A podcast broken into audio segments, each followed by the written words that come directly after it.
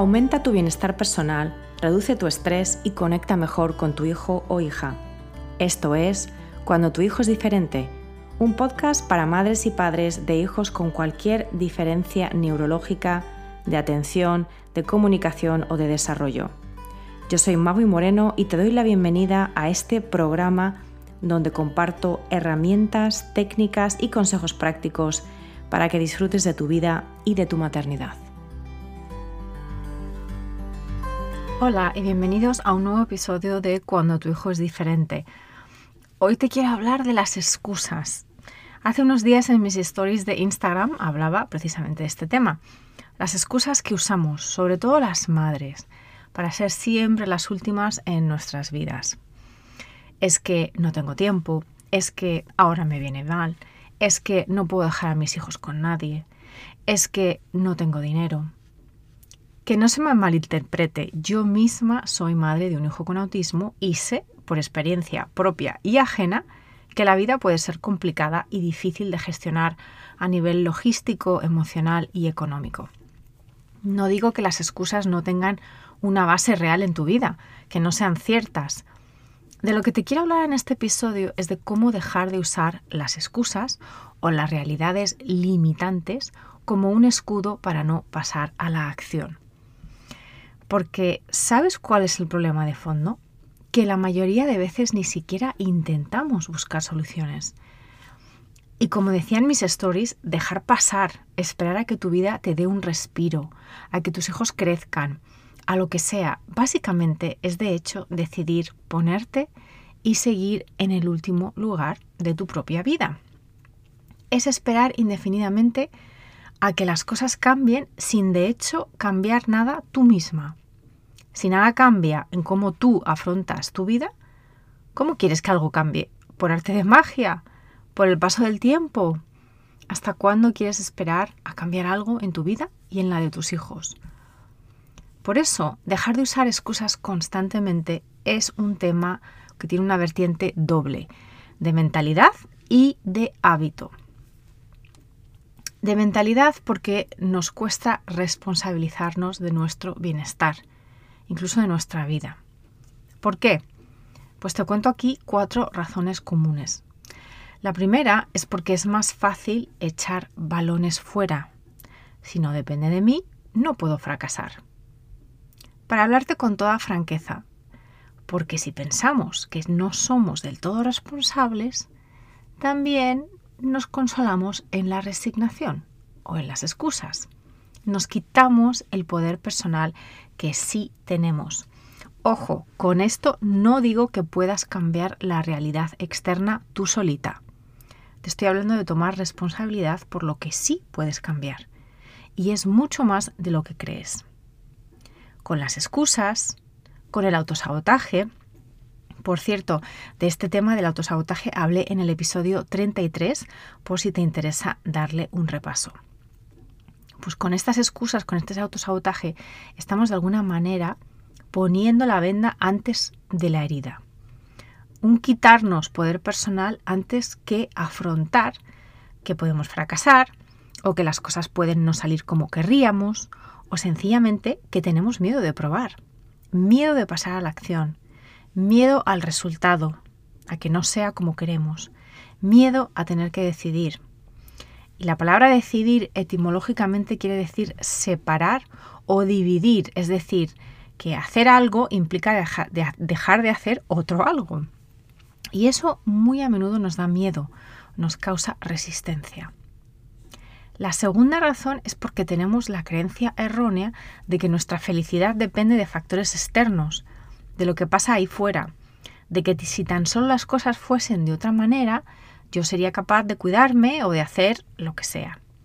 O tal vez nos cuesta dejar de pensar en cómo era nuestra vida antes de ser madre y de ser madre de un hijo diferente. Y entonces, bueno, pues estamos en un sin vivir eh, pensando que queremos volver a ser la de antes o que queremos la vida de antes, ¿no?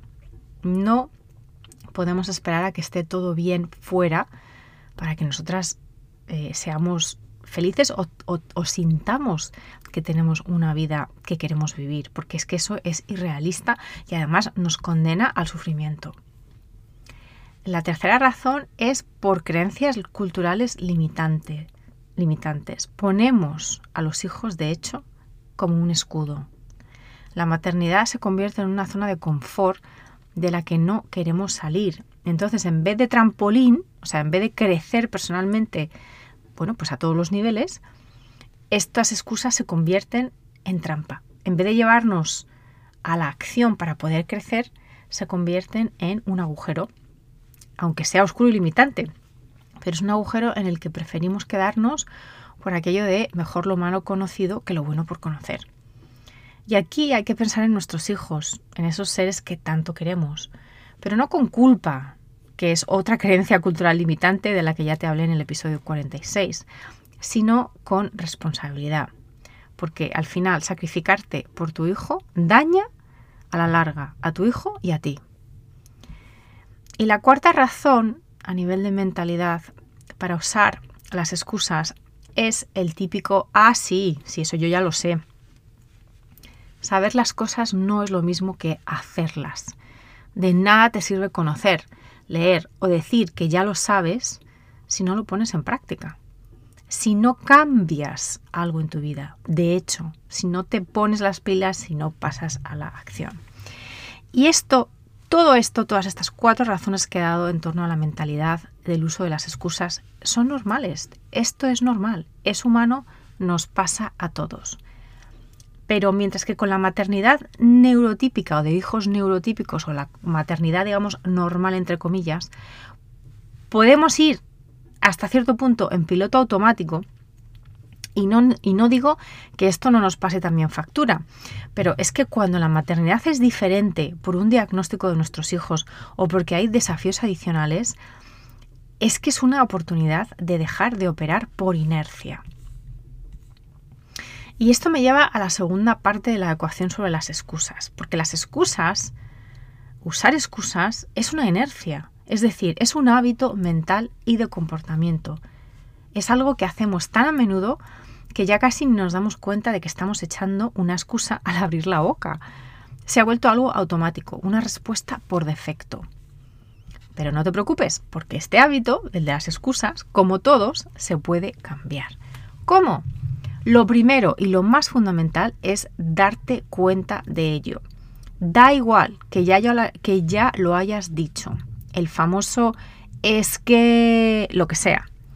Pausa y toma conciencia de que acabas de dar una excusa. Y pregúntate, ¿en qué me estoy enfocando? ¿En el problema o en la solución? Aunque no tengas ni idea de la solución o de cómo avanzar en este momento, lo importante es que estás reenfocando la situación. Si usas una excusa porque realmente no quieres hacer lo que sea, o porque estás saturada o cansada o necesitas bajar el ritmo, entonces adelante. Sé consciente de tus necesidades y date permiso, entendiendo que puede haber consecuencias normales, pero que estás dispuesta a asumirlas. Por ejemplo, en mi caso me cuesta mucho decir que no a los planes sociales cuando recibo invitaciones. Entonces, en mi caso, mis excusas me las pongo yo a mí misma para forzarme a hacer cosas que no quiero hacer. O al contrario, digo que sí y luego al final acabo poniendo una excusa en el último momento para no ir porque en realidad no quería ir, con lo cual acabo en un peor lugar porque encima me estreso y eh, decepciono a los demás.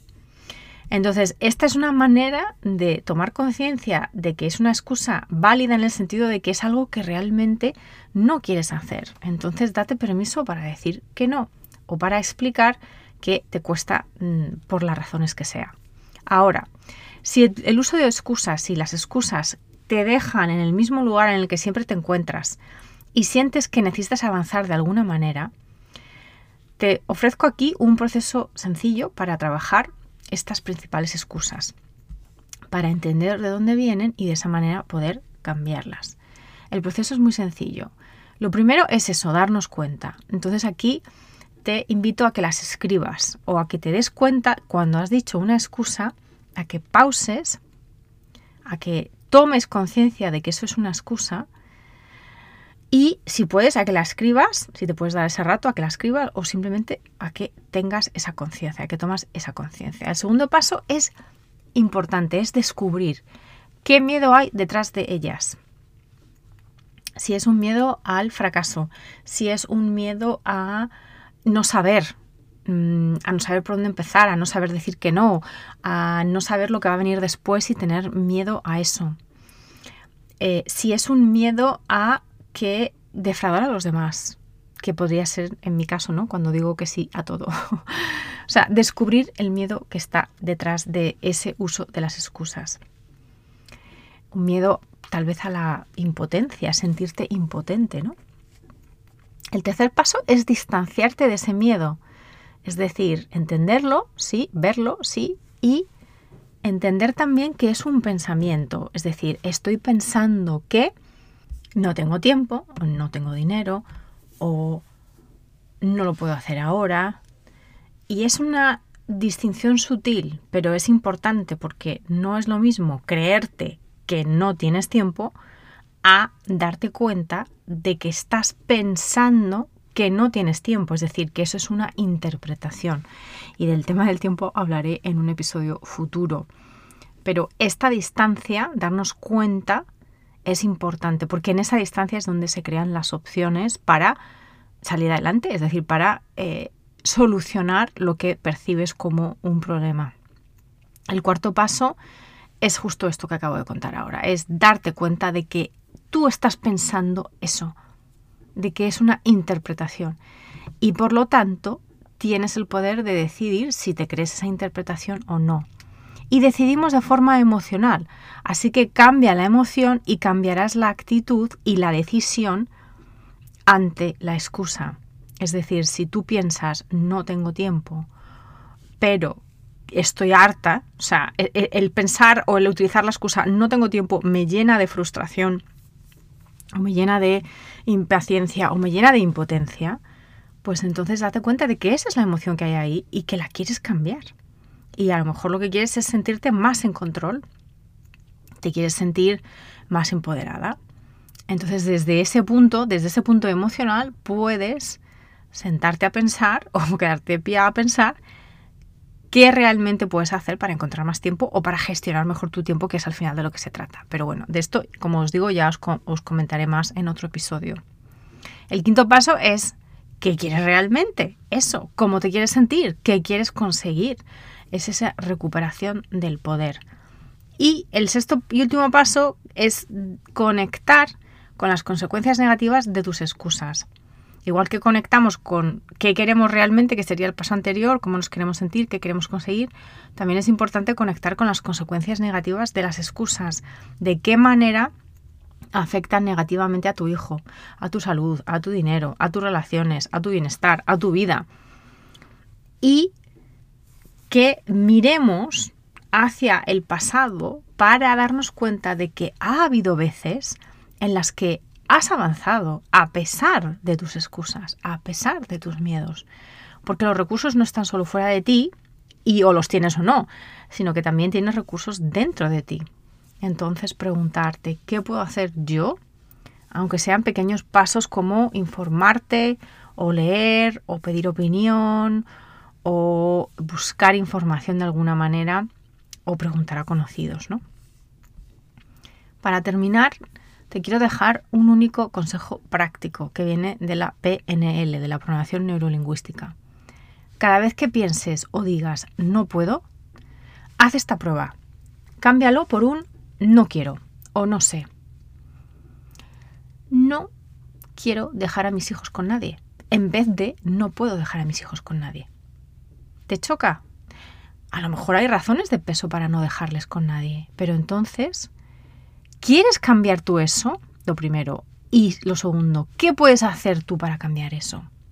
Pues enfocarte en mejorar su comunicación, en ahorrar para pagar a alguien una hora a la semana, en pedir ayuda a personas de confianza, en pedir ayuda a tu pareja, en turnarte con otra madre en situaciones similares. O sea, las opciones están ahí si las quieres explorar. Es decir, si quieres, en este caso, dejar a tus hijos con otra persona. El tema de las excusas da para largo y de hecho, como os he comentado ya con el tema del tiempo concretamente, voy a enfocarme en varias de las excusas más comunes en los siguientes episodios que realices sola para poder darte ideas concretas sobre excusas como no tengo dinero o no tengo tiempo o siempre lo voy dejando para más adelante. Mi intención siempre es aportar claves útiles, prácticas y amables no se trata de sentirnos fatal ni de sentirnos culpables, sino de cambiar lo que merece ser cambiado. No dejes que tus miedos interfieran en tu crecimiento y en el crecimiento de tus hijos. Como siempre, te deseo presencia con tu hijo, presencia contigo misma y una vida plena. Gracias por escuchar cuando tu hijo es diferente para no perderte ningún episodio, suscríbete en tu plataforma de podcast favorita o en YouTube. Si este episodio te ha aportado valor, por favor, compártelo con otras madres y padres en la misma situación. O deja un comentario o una reseña para aumentar la visibilidad de este programa y que pueda llegar a más gente como tú y como yo en busca de apoyo. Si quieres saber más de mí, de mi trabajo y acceder a recursos gratuitos como el kit de primera ayuda, visita mi página web mauimoreno.com.